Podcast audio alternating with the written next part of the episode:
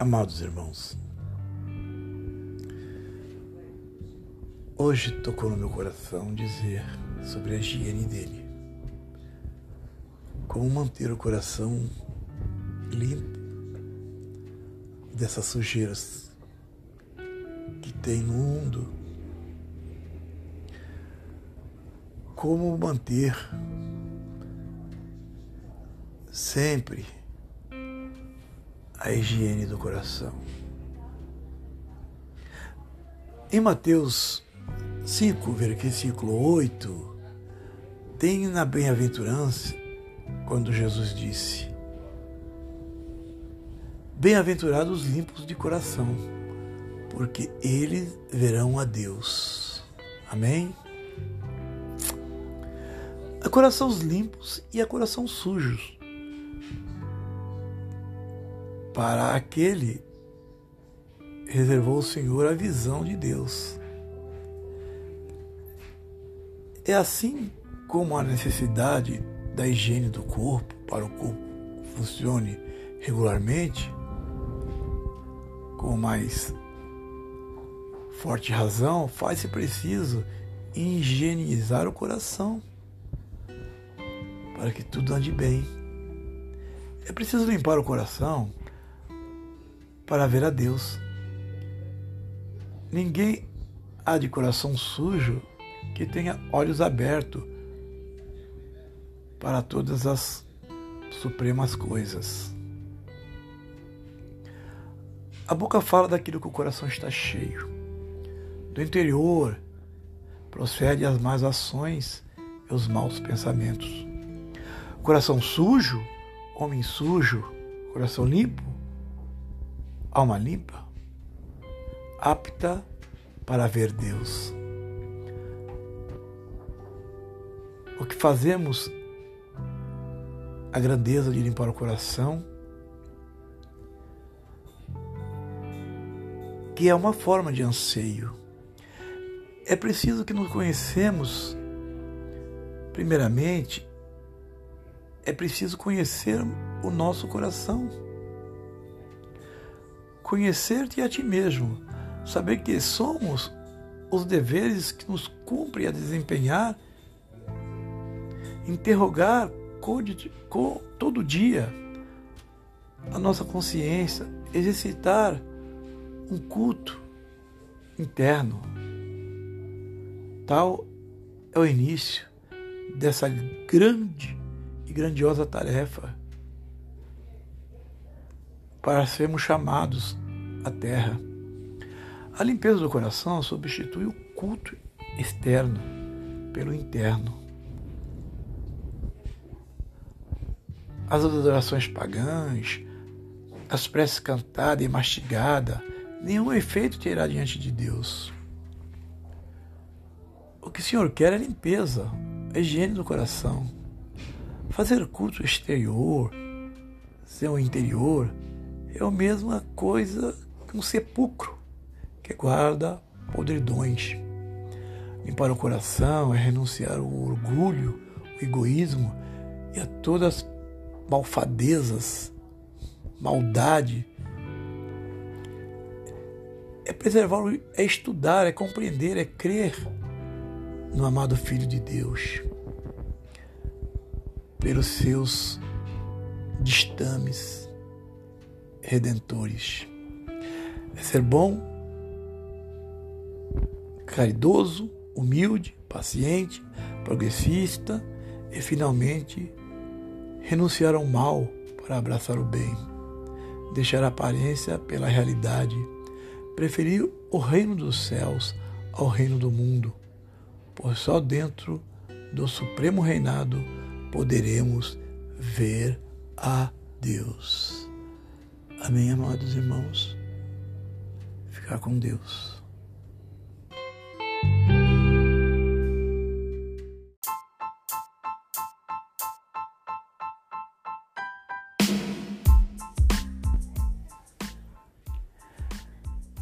Amado irmão, hoje falarei sobre a parábola do bom samaritano está em Lucas 10, 25 e 37. Levantando-se um doutor da lei, experimentou-o, dizendo: Mestre, que farei para herdar a vida eterna? Respondeu-lhe Jesus: Que é o que está escrito na lei? Como lês tu? Respondeu ele: Amarás ao Senhor teu Deus de todo o teu coração, e de toda a tua alma, e de toda a tua força, e de todo o seu entendimento, e ao próximo como a ti mesmo. Replicou-lhe Jesus: Respondeste bem. Faze isto e viverás. Ele, porém, querendo justificar-se, perguntou a Jesus: E quem é meu próximo? Prosseguiu Jesus e disse: Um homem descia de Jerusalém a Jericó e caiu nas mãos de salteadores, que depois de os despirem e espancarem, se retiraram, deixando-o meio morto. Por uma coincidência dessas, descia por aquele caminho um sacerdote e, quando viu, passou de largo. Do mesmo modo, também um levita, chegando ao lugar e vendo-o, passou de largo. Um samaritano, porém, que ia de viagem, aproximou-se do homem e, vendo-o, teve compaixão dele. Chegando, atou-lhes as feridas deixando nela azeite e vinho, e pondo-a sobre seu animal, levou para uma hospedaria e tratou-o. No dia seguinte, tirou dois denários, deu ao hospedeiro e disse: Trata-o, e quando gastarem demais, na volta te pagarei. Qual desses três te parece ter sido o próximo daquele que caiu na mão dos salteadores? Respondeu o doutor da lei: Aquele que usou de misericórdia para com ele. Disse-lhe Jesus: Vai e faça e fazes tu o mesmo. Se examinarmos atentamente a doutrina de Jesus, veremos em todos os seus princípios a exaltação, a humildade e a humilhação do orgulho. As personalidades mais impressionantes, mais significativas de suas parábolas são sempre os pequenos e os humildes, os repudiados pelas seitas dominantes ou excomungados pelas fúrias e ódio sacerdotal, os acusados pelos doutores da lei, pelos rabinos, pelos fariseus, pelos escribas, pelo povo em suma, os chamados descrentes.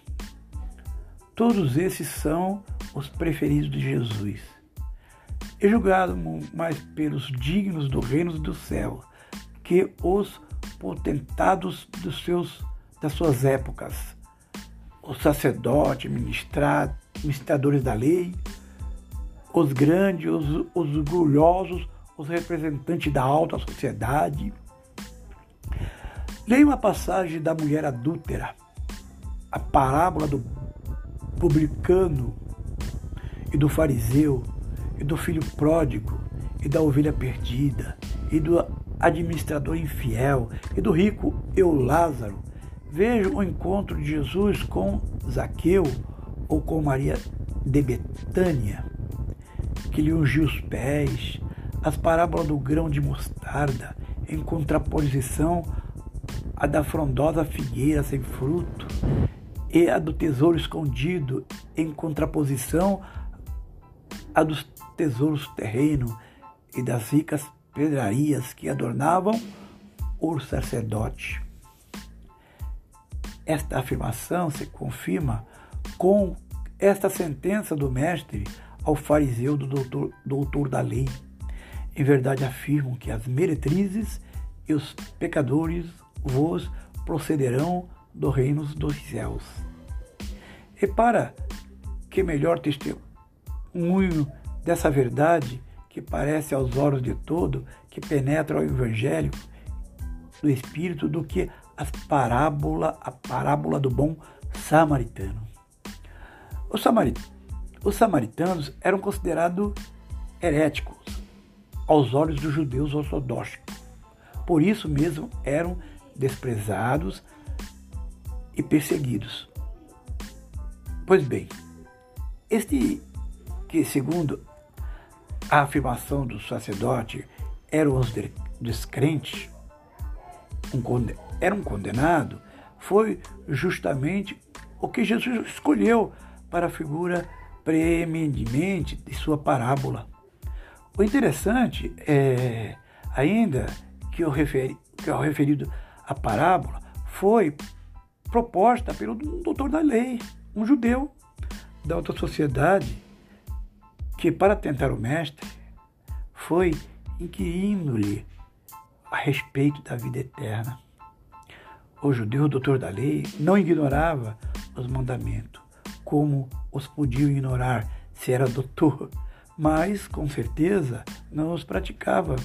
Conhecia a teoria, mas desconhecia a prática, o amor de toda a alma e de todo o coração e de todo o entendimento e de toda a força que o doutor judeu conhecia. Não era, não era ainda o bastante para fazê-lo cumprir os seus deveres para com Deus e o próximo. Amava como amava os fariseus, como os escribas amavam, como amavam os sacerdotes atuais, os pastores contemporâneos, os padres, ou os doutores das leis dos nossos dias de hoje. Era um amor muito diferente. Oposto ao que preconizou o Filho de Deus. É o amor do sacerdote que, vendo um pobre ferido, despido e espancado, quase morto, passou de largo, de longe.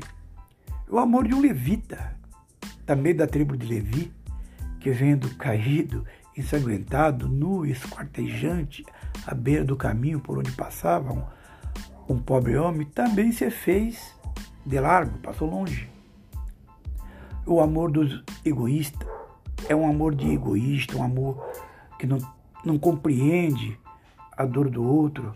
É um amor secretário, fanático, que ama, mas desama a realidade. Salentando-se esta sua parábola, essa personalidade poderosa de sua época, cujo exemplo é fielmente imitado pelos sacerdotes atuais, que Jesus fazer ver aos que lesse o seu evangelho, seu evangelho, que a santidade dessa gente não chega ao mínimo ao reino dos céus. expulso pelas igrejas que praticam bem, que se acham no caminho da vida eterna. De fato, quem é o meu próximo? Senão é o que está necessitando do meu serviço, das minhas palavras, do meu cuidado, da minha proteção. Não preciso ser cristão para saber isso, que o próprio doutor Dali afirmou em resposta à interpretação de Jesus, a resposta a Jesus, que o próximo era o que estava ferido, era o que estava precisando da misericórdia para com ele. Ao que Jesus disse para ele: Ensina-te o, o que precisa fazer a fim de herdar a vida eterna. Vai e faz tu a mesma coisa. O que, o que, o que vale dizer, não basta. Nem é preciso ser doutor de lei, nem sacerdote, nem fariseu, nem crente, nem católico, nem o protestante, nem assistir culto ou cumprir mandamentos dessa ou daquela igreja para ter a vida eterna. Basta ter o coração, a alma e cérebro. Isto é ter amor. Porque o que verdadeiramente tem amor para auxiliar o seu próximo com tudo que lhe for possível, auxiliar com dinheiro, com alimentos, moralmente, ensinando sobre salvação, sobre salvação, sobre amor, sobre afeto, aos olhos do próximo, a cortina da vida eterna, onde o espírito sobrevive ao corpo, onde a vida sucede a morte, onde a palavra de Jesus triunfa dos preceitos e dos preconceitos sacerdotal. Finalmente, a parábola do bom samaritano refere-se verdadeiramente a Jesus. O viajante ferido é a humanidade saqueada de seus bens espirituais, de sua liberdade pelos poderosos do mundo. O sacerdote e o levita significam os pastores, os padres, os, os donos das religiões, em vez de tratarem dos interesses da coletividade, tratam dos seus interesses, dos seus, dos seus dogmas e do culto de suas igrejas.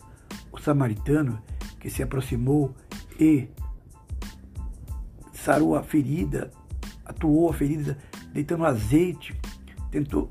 É, esse é Jesus. O azeite é o símbolo da fé.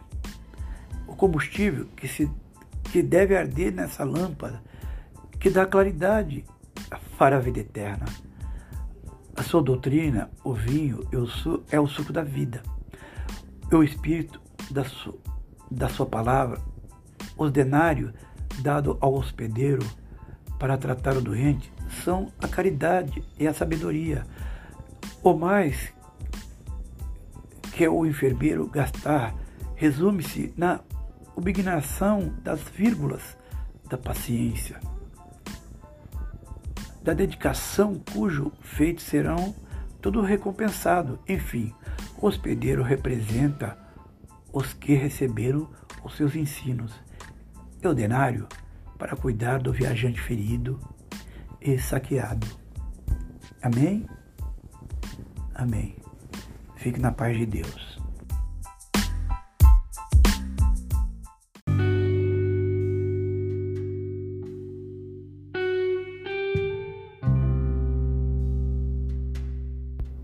Amados irmãos, eu aqui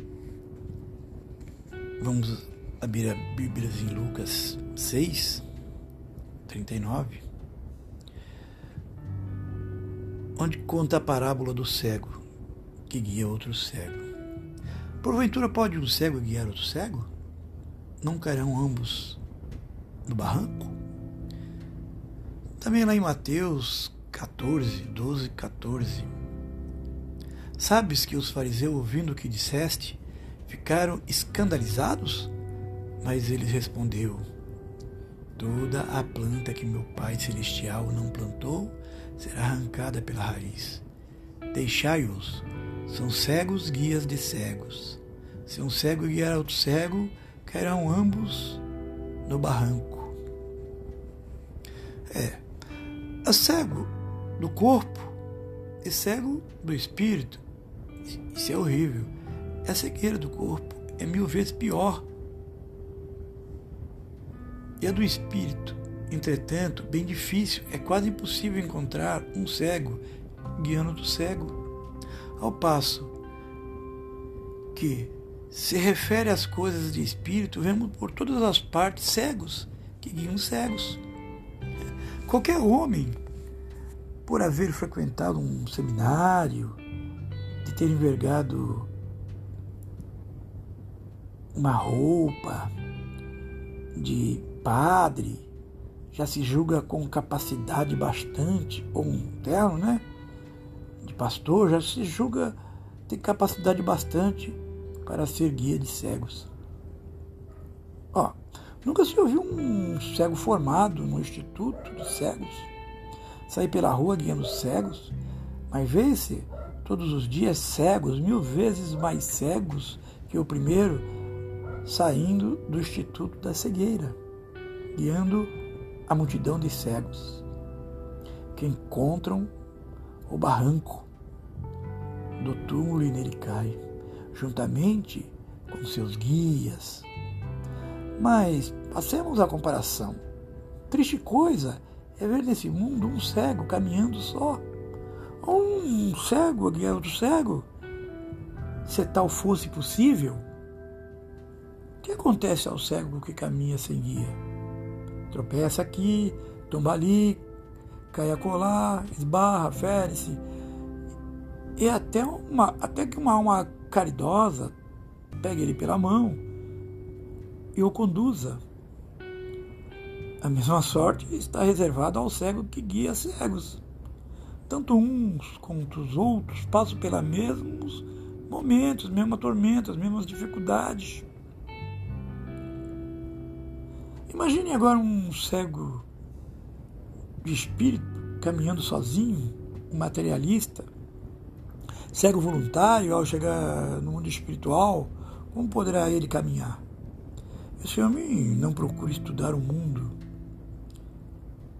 espiritual, nem sequer acredita em outra vida, ignora a significação da palavra imortalidade, eternidade, Deus. Imaginaremos agora um cego de espírito conduzindo uma multidão de cegos da mesma natureza. Como acontece aos guias das religiões tarifadas, imaginaremos esses cegos sucedendo-se no mundo espiritual. O que será de todos eles? São cegos. O mundo onde entraram lhe é desconhecido. Como se arranjarão esse cego na sua entrada para um mundo cuja existência negaram, que estavam na miragem de um céu de contemplação ou de um purgatório de brasa ou de um inferno em chamas? Decididamente ninguém pode saber sem aprender. Ninguém, ninguém pode aprender sem estudar. Assim como ninguém pode ver, sendo um cego, a parábola de Jesus cabe a todos aqueles que fazem da fé um bloco de carvão e submetem à prova, sem análise, sem estudo e sem exame. Um cego não pode guiar outro cego. Um ignorante não pode guiar as almas, as ovelhas que por aí caminham. Essa palavra faz ilusão ao sacerdote hebreu. Pode referir-se hoje ao sacerdócio romano, ao, ao protestante, assim como aos materialistas modernos, saduceu, que tudo negam. Amém? Fica na paz do Senhor.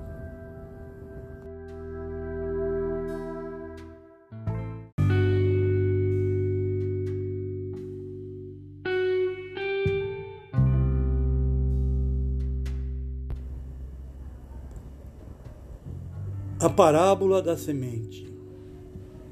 O reino de Deus é como se um homem lançasse a semente à terra e dormisse, e se levantasse de noite e de dia, e a semente germinasse e crescesse, sem ele saber como.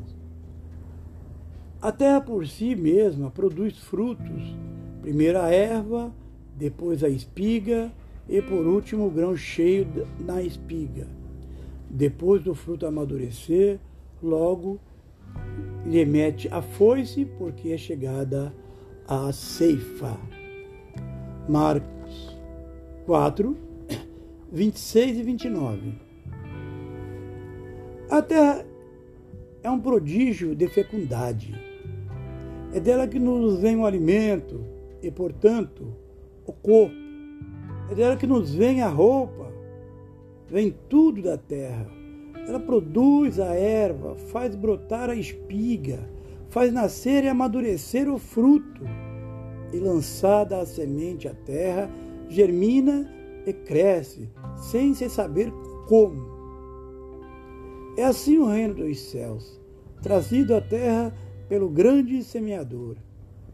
Embora estivesse os homens alheios às coisas do céu e preso à terra, a palavra de Jesus, que é a semente da árvore, que dá fruto da vida eterna, tirada na obscuridade da Palestina, transformou-se, tornou-se um novo corpo cheio de fortaleza, mais perfeitamente organizada, cuja raiz introduziu no coração dos seus discípulos e, fendida a terra produtiva, deixou sair a haste que vai crescendo, viçosa, saudando a luz, aparecendo aos olhos de todos, com os seus reflexos verdejante da esperança, que anuncia a produção de oxigênio espiritual indispensável à vida.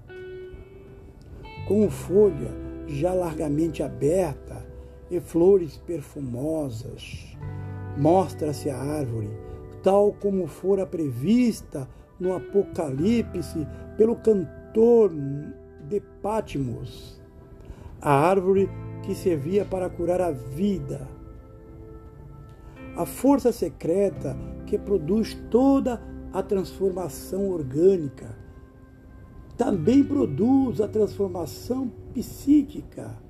E de onde vem essa força, esse poder? De Deus. Embora o homem descure seus deveres, assim como a semente se transforma em árvore, a semente do reino de Deus se transforma em reino de Deus pela força do progresso que domina todas as coisas. Partindo do germe, a palavra de Jesus ampliou-se, desenvolveu-se e, por sua ação, fez desenvolver o seu seio uma genealogia inteira de antes que, diferente na forma e grandeza, vão constituindo e anunciando a todos o reino de Deus. É assim a semente da parábola, que tem passado por todos os processos de germinação crescimento, floração e frutificação, sem que a revelação deixasse um só instante de vivificá-las com suas benéficas inspirações. A revelação é um influxo divino que se ergue e movimenta todos os seres, que os eleva ao cismo da, da espiritualidade o reino de Deus, substituído até há pouco pelo reino do mundo, já está dando fruto de amor e de verdade, que permanecerão para sempre e transformarão o nosso planeta de um inferno iante em instância feliz, onde as almas encontrarão os elementos do progresso para a sua encenação a felicidade eterna. Amado irmão, esse foi o sermão de hoje. Amém? Fique todos com a paz de Deus.